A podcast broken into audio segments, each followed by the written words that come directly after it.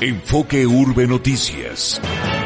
Información puntual, objetiva y clara. Esto es Enfoque Urbe Noticias. Hola y bienvenidos a la información. Mi nombre es Fernando Dávila. Esto es Enfoque Urbe. Comenzamos este lunes 25 de julio del 2022. Vamos de inmediato con la información. Lo primero que le quiero platicar, eh, una de las noticias más relevantes de este fin de semana, es como la Organización Mundial de la Salud ha declarado a la viruela del mono, esta viruela símica, como una emergencia internacional a partir de este 23 de julio, de este pasado eh, sábado, con el aumento de casos que ya suman 16 mil en 75 países. Eh, esta declaratoria de emergencia se suma a la de la poliomielitis y la del COVID-19 que implicarían un riesgo para la salud pública por una enfermedad que requiere una respuesta internacional coordinada. A eso se refiere la emergencia. La viruela símica, la viruela del mono es esta viruela que eh, justamente es parte de la familia de las viruelas y que tiene su origen en zonas selváticas de África Central, de Occidental, una enfermedad eh, zoonótica que implicaría que sí hay transmisión de animales a humanos y así es como se ha traído desde África con el contacto con varias personas a diferentes países del planeta y esto ha permitido que se disemine en diferentes lugares. Bueno, pues esta enfermedad descubierta en 1958 tiene algunos síntomas como fiebre, dolor de cabeza, dolores musculares, los ganglios inflamados, erupción en el rostro, en las manos y algunas otras características. No es una enfermedad con una tasa de letalidad muy alta, eh, va del 0 al 11%. Los síntomas durarán entre 2 y 4 semanas y habrá que decirlo también, es una enfermedad que no ha representado un problema a nivel muertes. Sin embargo, lo que se plantea y lo que se busca es no generar una pandemia que mucha gente enferme de esto que es la viruela del mono, declarada ya como una emergencia internacional mundial por la Organización Mundial de la Salud. Vaya el problema de la inseguridad. El día de ayer se registró una balacera en la quinta avenida de Playa del Carmen, allá en Quintana Roo. en los videos que se han podido observar en diferentes lugares, bueno, pues los turistas, los vendedores de la zona, eh, pues eh, envueltos en los, en los tiros. Hubo algunas personas heridas, tres de ellas, fueron siete los detenidos por parte de las autoridades locales y hasta este momento se sabe que hay una tensión eh, por los presuntos narcotraficantes detenidos, hay una tensión por los grupos que quieren controlar la venta en el narcomenudeo en esta zona, una zona donde hay una gran cantidad de comercios, de bares, de restaurantes, la zona, digamos, más importante, toral de Playa del Carmen. Y esto se suma a algo ocurrido el fin de semana en Jalisco, y es que hubo un tiroteo, le llamaríamos incluso masacre, allá en eh, Tlaquepaque, en Jalisco, donde en un centro de rehabilitación justamente para personas que están buscando salir del consumo de las drogas, pues eh, se realizó un ataque armado que dejaría seis personas muertas, cinco de ellas en el lugar, una mujer y cuatro hombres, y una persona más que falleció mientras recibía los la atención médica en un hospital. A ver, hay que dejar claro esto. Volvemos a el tema del el control por las plazas del control, por los seres humanos que, que participan de estos de estas actividades y que después quieren dejarlo, apartarse y no pueden hacerlo porque los mismos criminales que están organizados deciden no dejarlo salir de estos de estos grupos. Esto como parte de lo que este fin de semana en esta materia, la materia de seguridad ocurrió en nuestro país. Le tengo dos temas de la mañanera. El primero, un tema que eh, la Profeco, a través de los dichos del presidente, presentaría en esta sección quienes quieren los sueldos mensuales.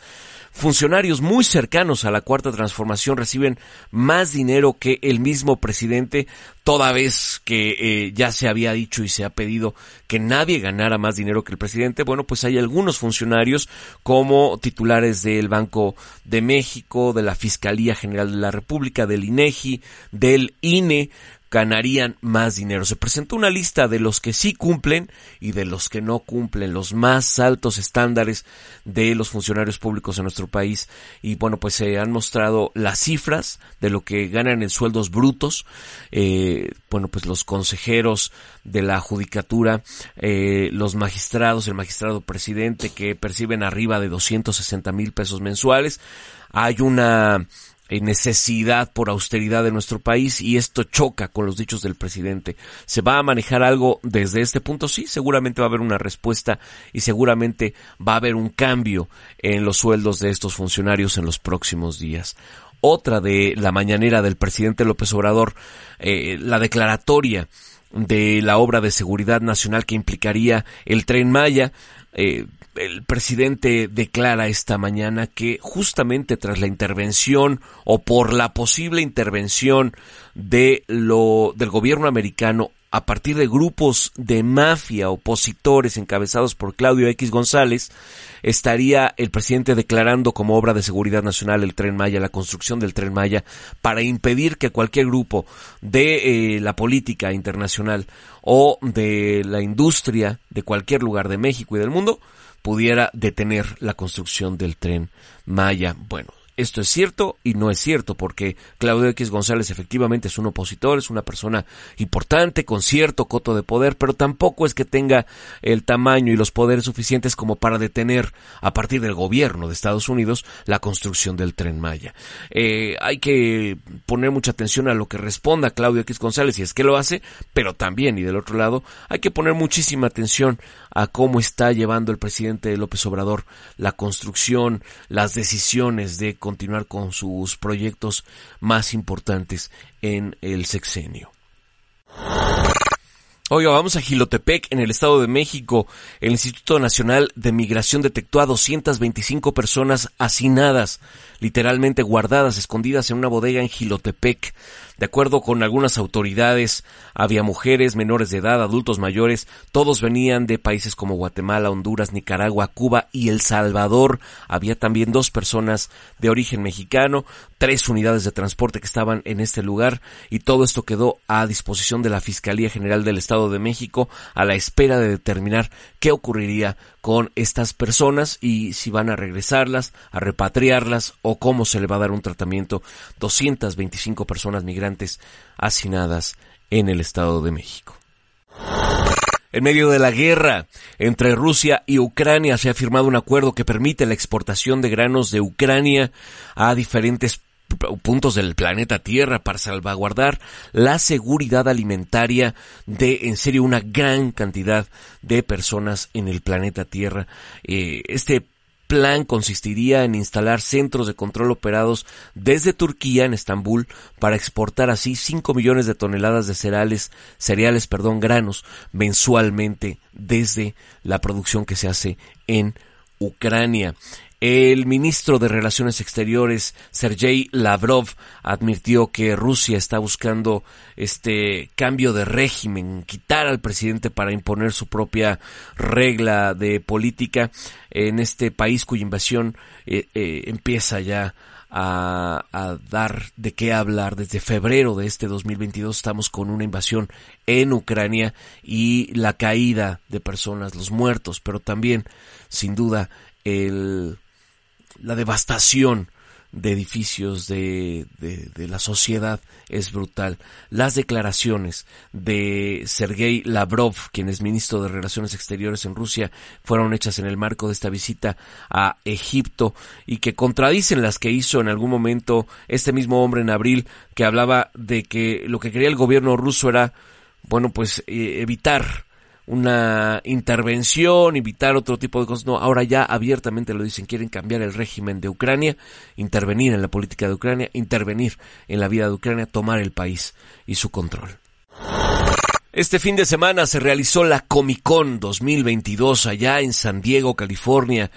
Bueno, con noticias importantes en el mundo del entretenimiento. Las casas productoras llevan sus proyectos más importantes y entre los que sobresalen, por supuesto, siempre están relacionados a los de los cómics, a los de los videojuegos y a los que el entretenimiento para los más jóvenes tiene, porque son los que más dinero generan y créamelo, son una gran parte de la economía del sistema americano, pero también del planeta, lo que se genera económicamente en México y el por concepto de pago de boletos, de compra de artículos, de parafernalia, que tiene que ver con todos estos eh, personajes que están en las películas y en los cómics, pues son cantidades estratosféricas que mantienen en una gran parte al planeta con una economía sana, por llamarle de algún modo.